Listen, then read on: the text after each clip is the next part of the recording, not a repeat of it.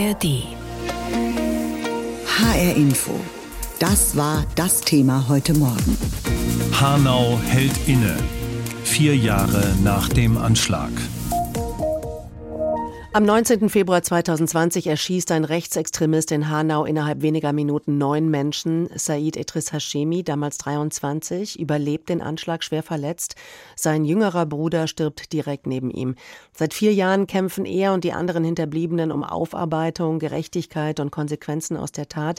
Jetzt erzählt er, wie der Terror in Hanau sein Leben für immer verändert hat, in seinem Buch Der Tag, an dem ich sterben sollte. Es ist ebenso seine persönliche Geschichte wie die Geschichte des Kampfes von Überlebenden und Angehörigen in den vergangenen vier Jahren. Es geht um behördlichen Rassismus. Es geht um die Frage, ob der Staat in der Lage ist, seine Bürgerinnen und Bürger vor Angriffen von rechts zu schützen. In seinem Buch erzählt Hashemi von den vielen Fehlern, die in der Tatnacht und danach passiert sind. Davon, wie unsensibel und teils rassistisch die Einsatzkräfte mit den Opfern und Hinterbliebenen umgegangen sind. Und wie versucht wurde, all das zu vertuschen. Irgendwann mal gab es den Zeitpunkt, wo wir Angehörigen unsere eigenen Ermittlungen durchgeführt haben und wir dann am Ende mehr wussten als die Polizei und als der Generalbundesanwalt. Sie erfahren Solidarität aus der Zivilgesellschaft. Sie gründen die Initiative 19. Februar.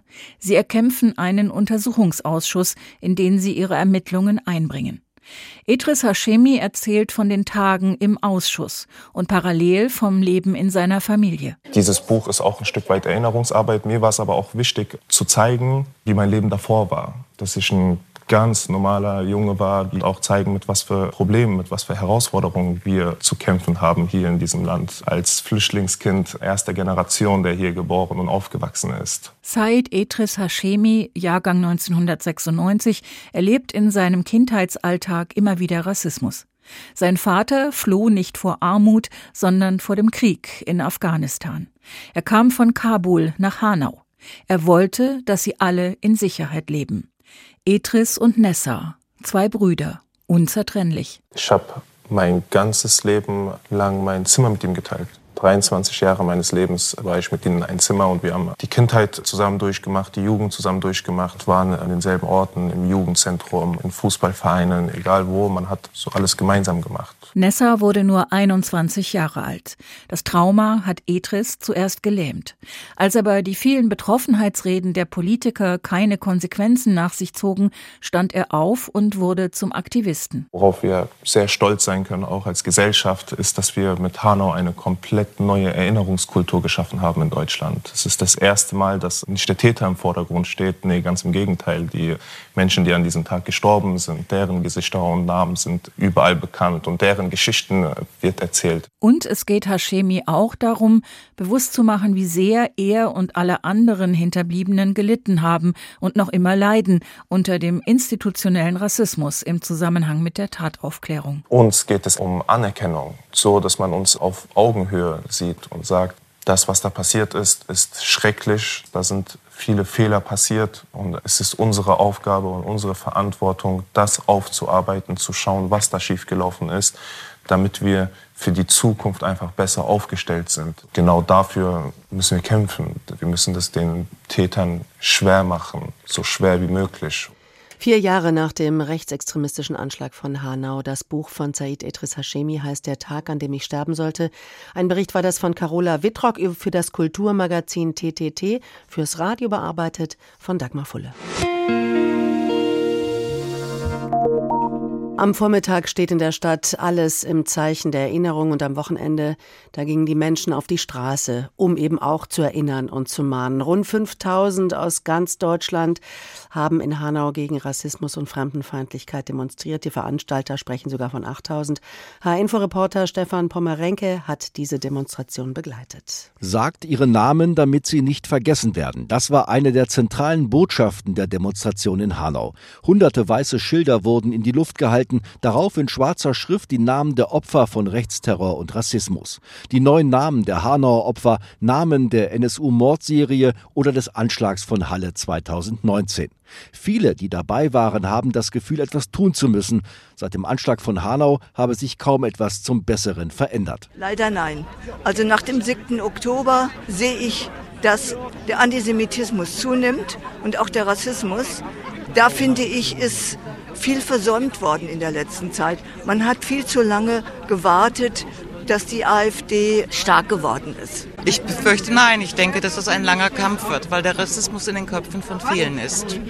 Und wir können nur auf die Straße gehen und immer wieder informieren und klar machen, was das eigentlich heißt wenn die migrantischen Menschen von hier entfernt werden und was das für unsere Wirtschaft bedeutet, was das für Krankenhäuser, für Schulen und so weiter bedeutet. Auch die Hinterbliebenen der neuen Hanauer Opfer waren dabei. Bei der großen Kundgebung auf dem Hanauer Marktplatz wandte sich die Mutter von Ferhat Unvar direkt an die vielen Jugendlichen vor der Bühne. In den Jugendlichen sehe ich Ferhat und seinen Mut. Die neuen Menschen leben in euch weiter. Der Widerstand lebt in uns allen. Ich habe nie, nie Mitleid gesucht, aber ich brauche eure Mitgefühle. Eure Mitgefühle brauche ich, dass ich weiterzumachen kann. Nicht nachlassen im Kampf gegen Antisemitismus und Rassismus. Das bekräftigte auch Cetin Gültekin. Er hatte in Hanau seinen Bruder verloren. Er macht sich Sorgen, dass immer mehr Menschen die AfD wählen. Cetin Gültekin verlas auf der Bühne ein Erich Kästner Zitat von 1958. Man darf nicht warten, bis der Freiheitskampf Landesverrat genannt wird. Man darf nicht warten, bis aus dem Schneeball ein Lawine geworden ist. Man muss den rollenden Schneeball zertreten. Die Lawine hält keiner mehr auf.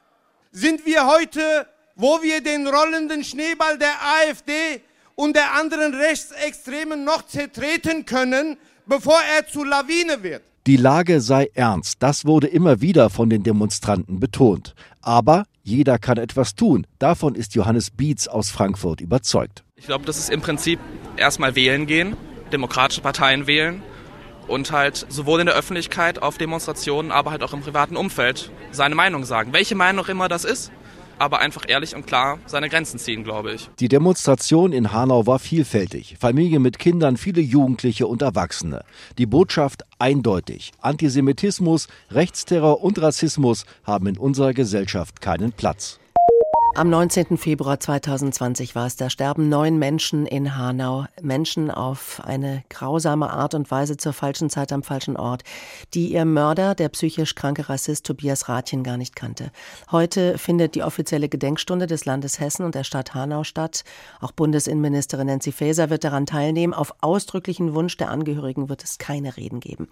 Bereits am Wochenende sind viele tausend Menschen in Hanau, aber auch in ganz Deutschland auf die Straße gegangen, um an den Anschlag zu erinnern, an die Opfer und auch an die Hinterbliebenen.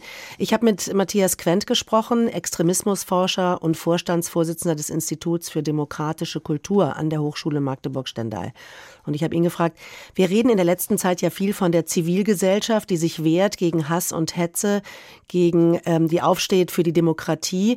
Gibt es so eine Art Brücke zwischen der Auseinandersetzung mit Hanau und dieser neuen Demokratiebewegung? Die gibt es einerseits thematisch inhaltlich. Es geht letztlich um Rassismus, um einen besonders radikalisierten Rassismus im Fall des Anschlags von Hanau ausgeübt von einem allein handelnden Täter. Und auch diese Demonstrationen, die jetzt in den vergangenen Wochen stattgefunden haben, wurden ja ausgelöst letztlich durch die Debatte über die Enthüllungen von Korrektiv zum Thema in Anführungszeichen Remigration und dem Treffen. Das heißt, es sind antirassistische Proteste.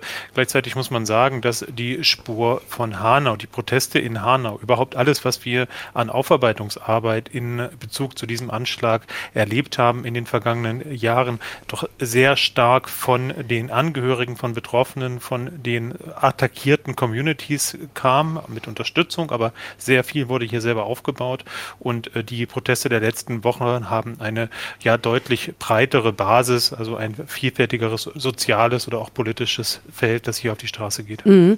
Also ähm, helfen stille Gedenktage, so wie heute in Hanau, oder aber auch laute Demonstrationen wie am Wochenende auch dabei, diese allgemeine Protestwelle weiterzutragen und so am Leben zu erhalten? Also man muss einerseits auf die Gemeinsamkeiten schauen, aber andererseits würde ich es auch nicht gleichsetzen, weil mhm. gerade diese Proteste aus äh, der Community heraus in Hanau und aus dem Unterstützungsumfeld, äh, die gab es auch in den Vorjahren in unterschiedlicher, in unterschiedlicher Größe. Ähm, und äh, hier geht es natürlich insbesondere um die Umgebrachten, um die Ermordeten, um das, was in Hanau passiert ist und auch was, wofür Hanau steht. Also für einen tiefer sitzenden Rassismus, für Probleme, die es in Behörden gab, die es in der Gesellschaft gibt, die diese Taten erst hervorbringt. Verschiedenes, was auch am Wochenende bei den Demonstrationen thematisiert und hervorgebracht wurde. Diese Protestwelle, die sich sehr stark gegen die AfD richtet mhm. oder gegen zumindest den Rechtsextremismus in der AfD äh, richtet, äh, die spielt nochmal auf einer anderen Ebene, hat deswegen auch einen anderen sozialen Hintergrund. Die AfD hält sich auffällig zurück beim Gedenken in Hanau. Also man spricht da ganz oft von so einer dröhnenden Stille der AfD. Liegt es daran, dass die Partei weiß, dass sie hier nichts gewinnen kann? Oder wie erklären Sie sich dieses Schweigen? Naja, die AfD ist da in einer schwierigen Rolle, weil einerseits gibt es Verbindungslinien, auch der Tat zur AfD. Der Täter hat am Vorabend seiner Morde YouTube-Videos geschaut, unter anderem Reden von Björn Höcke. Das heißt, auch ein Großteil der Bevölkerung damals haben Umfragen gezeigt, 60 Prozent der Bevölkerung geben der AfD eine Mitverantwortung für diese Taten. Und tatsächlich ist sie ja auch verantwortlich für ein Klima, in dem Rassismus wächst und in dem es auch immer wieder zu Gewalttaten kommt, denn gleich nicht alles Morde sind. Auf der anderen Seite, und genau das ist ja das Problem, äh, wenn man von der AfD dann jetzt einfordert, sich am Gedenken zu beteiligen, also das wollen die Angehörigen in der Regel überhaupt nicht. Das will auch die Unterstützungsgemeinschaft nicht. Dieser schreckliche Tag, diese schrecklichen Morde parteipolitisch instrumentalisiert werden. Der Täter von Hanau, Tobias Rathjen, der war Rassist, Einzelgänger, psychisch krank. Wenn wir uns die heutige rechtsradikale Szene in ihrer Gänze mal so anschauen, gibt es etwas, was diese Tat und der Täter uns lehrt? Ja, es äh, lehrt uns einiges. Die Veränderung des rechtsterroristischen Umfeldes. Es ist ja nicht die einzige Tat in den letzten Jahren, wo ein Attentäter allein gehandelt hat, der nicht zu einer rechtsextremen Gruppe gehört. Das äh, ist ja, wo die Sicherheitsbehörden immer hinschauen. Ja, gibt es eine Mitgliedschaften, aber auch bei anderen Anschlägen in, in München beispielsweise, auch in Halle äh, und im internationalen Kontext in den vergangenen Jahren hat man häufiger einen Tätertypus gesehen, der sich politisch radikalisiert. Er nimmt seine ideologischen Bezüge vor allem auch über soziale Medien wahr oder aus dem privaten Umfeld. Der Attentäter von Hanau beispielsweise durch die Erziehung seines rassistischen Vaters ganz offensichtlich. Diese Einflüsse gibt es. Die rechtsextreme Szene hat sich ausdifferenziert. Das ist jetzt äh, vor allem die klassischen neonazistischen Skinhead-Gruppen wie in den 1990er Jahren sind. So ist es nicht. Es gibt die neue Rechte, es gibt diese alleinhandelnden Attentäter. Es gibt auch noch die alten Neonazis. Das äh, Spektrum ist also viel vielfältig und komplexer geworden. Reichsbürger und so weiter gehören auch dazu.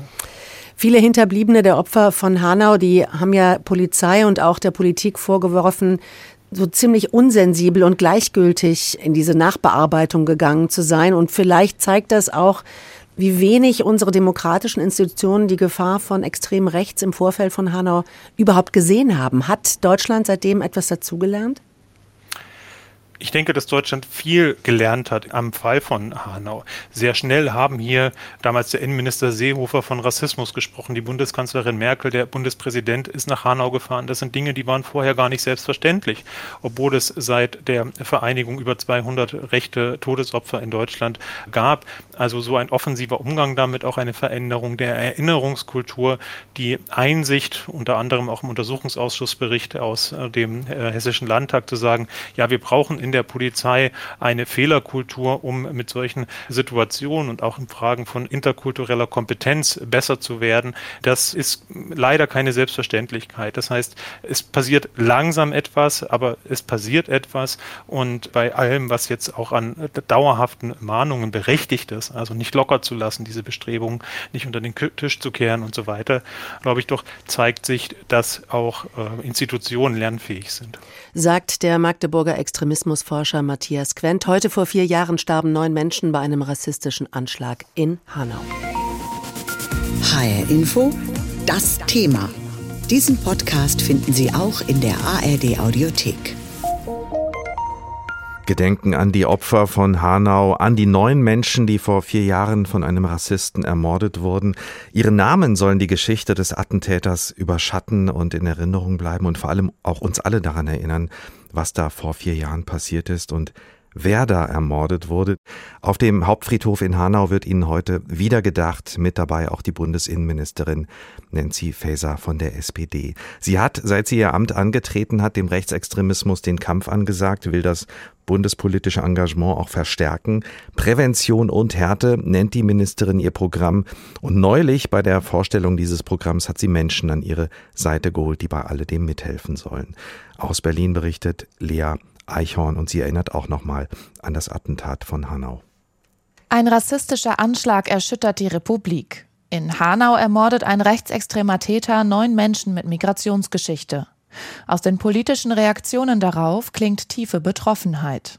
Bundeskanzlerin Angela Merkel erklärt am Mittag nach der Tat Rassismus ist ein Gift. Und der damalige Außenminister Heiko Maas von der SPD stellt fest, dass Rechtsterrorismus wieder zu einer Gefahr für unser Land geworden ist. Nursemin Sönmes ist Geschäftsführerin des Netzwerks Neue Deutsche Organisationen.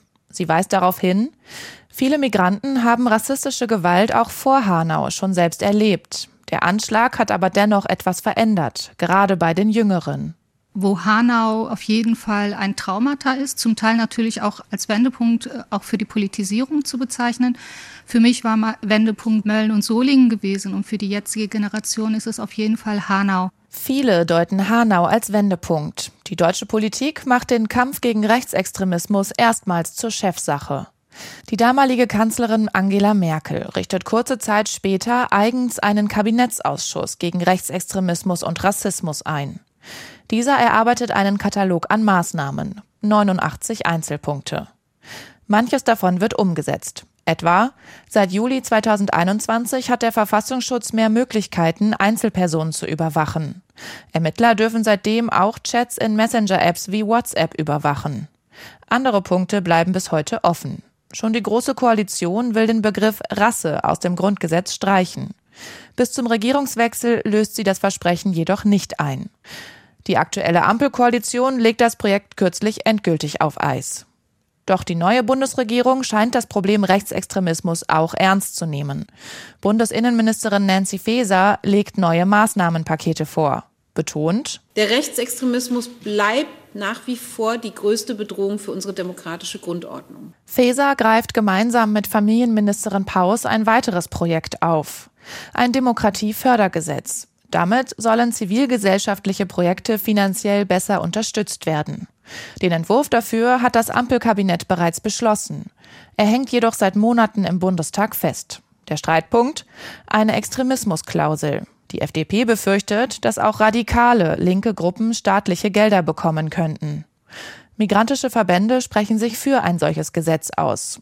Nursemin Sönmes erklärt, wir erwarten konsequent Schutzmaßnahmen durch mehr Teilhabe, Schutz und Sicherheit für uns. Und das kann unter anderem gewährleistet werden durch ein Demokratiefördergesetz, das zivilgesellschaftliche Organisationen, Initiativen und ihre Arbeit nachhaltig stärkt. Seit Hanau organisieren sich Betroffene häufiger selbst, erzählt Sönmes. Die örtlichen Initiativen tragen das Gedenken seitdem in die breite Öffentlichkeit. Es sind auch solche Projekte, die auf die langfristige und strukturelle Unterstützung des Staates hoffen.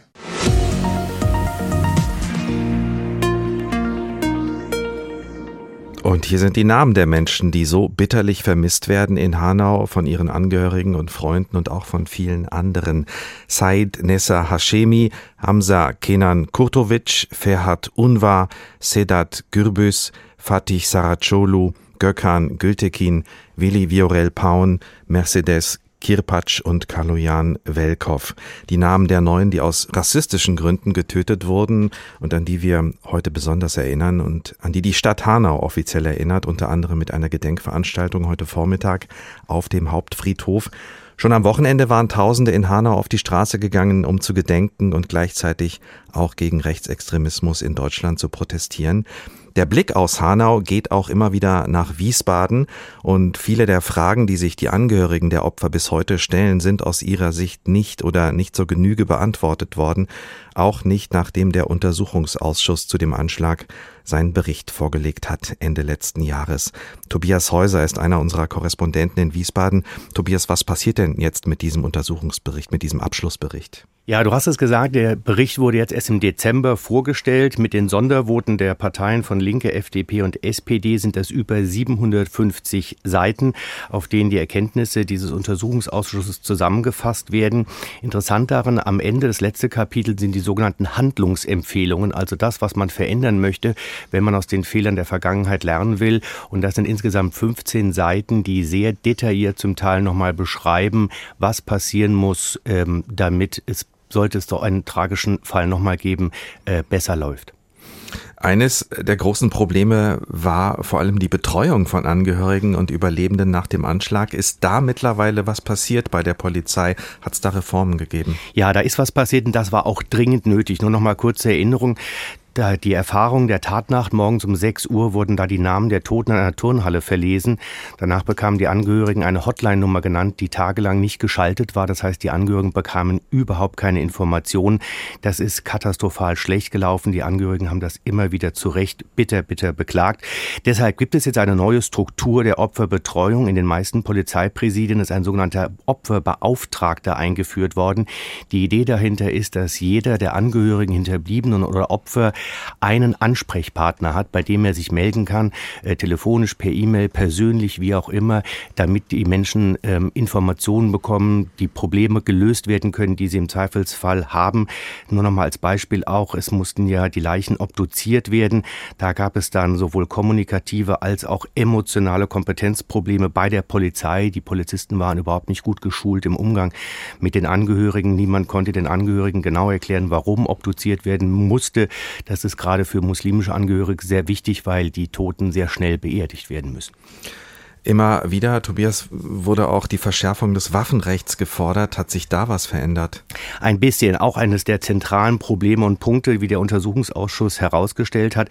Waffen dürfen schon gar nicht legal in die Hände von Extremisten und psychisch erkrankten Personen fallen. Das ist das Fazit. Der Täter war ja nicht nur ähm, ein äh, Rassist und ein Extremist, er war auch psychisch erkrankt. Und die Waffenbehörde in Hanau, das war das Problem, war damals niemals beim Täter zu Hause. Es gibt ja, wer Waffen hat, eine sogenannte Aufbewahrungskontrolle. Ähm, und dabei hätte es dem Beamten schon auffallen können, dass mit dem Mann irgendwas nicht stimmt. Er war extrem auffällig eigentlich. Und äh, das Ordnungsamt, dem war zudem auch bekannt, dass er zwar in München lebte, aber in Hanau noch gemeldet war. Das ist eine Ordnungswidrigkeit. Spätestens da hätte sich die Frage der Zuverlässigkeit stellen müssen. Also jemand, der einen Waffenschein hat und eine Waffe hat, sollte sich absolut korrekt verhalten und äh, das hätte dem Ordnungsamt auffallen müssen. Deswegen wurden mittlerweile mehr äh, Personen eingestellt bei den Ordnungsbehörden, bei den Waffenbehörden. Die äh, Mitarbeiter sind geschult worden und in Zukunft soll es auch so sein, dass wer einen Waffenschein beantragt, soll ein Gesundheitszeugnis vorlegen. Das ist sozusagen die Umkehr der Beweislast. Also wer eine Waffe besitzen will, muss jetzt in Zukunft, so ist die Idee, den Behörden nachweisen, dass er mental und psychisch nicht krank ist. Allerdings ist das noch nicht passiert. Das ist allerdings auch ein Bundesgesetz. Nancy Faeser, Bundesinnenministerin von der SPD, hat das bereits mehrfach angekündigt, hängt aber in Berlin, diese Reform. Eine Sache, die die Angehörigen auch bis heute bewegt, äh, sie haben immer wieder eine Entschuldigung gefordert, vor allem vom damals zuständigen Innenminister, hessischen Innenminister Peter Beuth, eine Entschuldigung, die nie ankam. Wie geht Wiesbaden heute damit um? Ja, das ist eines der äh, großen Vorwürfe der Angehörigen bis heute und es stimmt auch, es hat nie eine offizielle Entschuldigung äh, gegeben. In dem ähm, Abschlussbericht entschuldigt sich das Parlament sozusagen für die Versäumnisse und die Fehler, die begangen wurden, aber ähm, der damalige Innenminister Innenminister Peter Beuth hat sich in der Tat nie offiziell entschuldigt. Es gab damals ein Gespräch mit dem damaligen Regierungschef Volker Bouffier. Er hat sich mit den Angehörigen getroffen. Ob er in diesem äh, äh, Gespräch, was nicht öffentlich war, sich entschuldigt hat, weiß ich gar nicht. Aber eine offizielle Entschuldigung, wie gesagt, hat es nie gegeben und auch keine Rücktritte. Ich glaube, die Angehörigen hatten auch immer erwartet, dass wenn Fehler passieren, dafür jemand die Verantwortung übernimmt und auch mal jemand zurücktritt. Äh, auch das ist nicht passiert. Kann man denn ein Fazit ziehen, äh, ob aus den Fehlern der Vergangenheit gelernt wurde auf landespolitischer Ebene oder ist es noch zu früh? Ja, ich glaube, das Fazit kann man ziehen. Man hat gelernt. Äh, diese Handlungsempfehlungen zeigen ganz klar, da sind Fehler erkannt worden. Sie sind auch benannt worden. Äh, seit dem Attentat von Hanau soll es auch bei der Polizei eine neue Fehlerkultur geben. Das heißt natürlich auch Polizisten machen Fehler, wie wir alle. Nur man muss auch zu diesen Fehlern dann mal stehen und sie benennen und daraus Handlungsempfehlungen ableiten. Das ist also passiert. Viele dieser Empfehlungen sind bereits umgesetzt. Die Polizei war da nicht untätig die letzten vier Jahre. Man hat da schon im Vorfeld zu Recht, und das war auch dringend nötig, äh, an Reformen gearbeitet. Allerdings, und das ist so mein persönliches Fazit, das Problem, was Deutschland insgesamt hat, ist, dass Reformen zu lange dauern. Das zeigt jetzt auch wieder beim Waffenrecht. Wie gesagt, Nancy Faeser hat ja schon zweimal angekündigt, dass das Waffenrecht äh, Recht verschärft werden soll. Aber die Koalition in Berlin kann sich darauf nicht verständigen. Das Attentat von Hanau ist vier Jahre her und noch immer sind nicht alle Reformen abgeschlossen und das geht einfach zu langsam. Diesen Podcast finden Sie auch in der ARD Audiothek.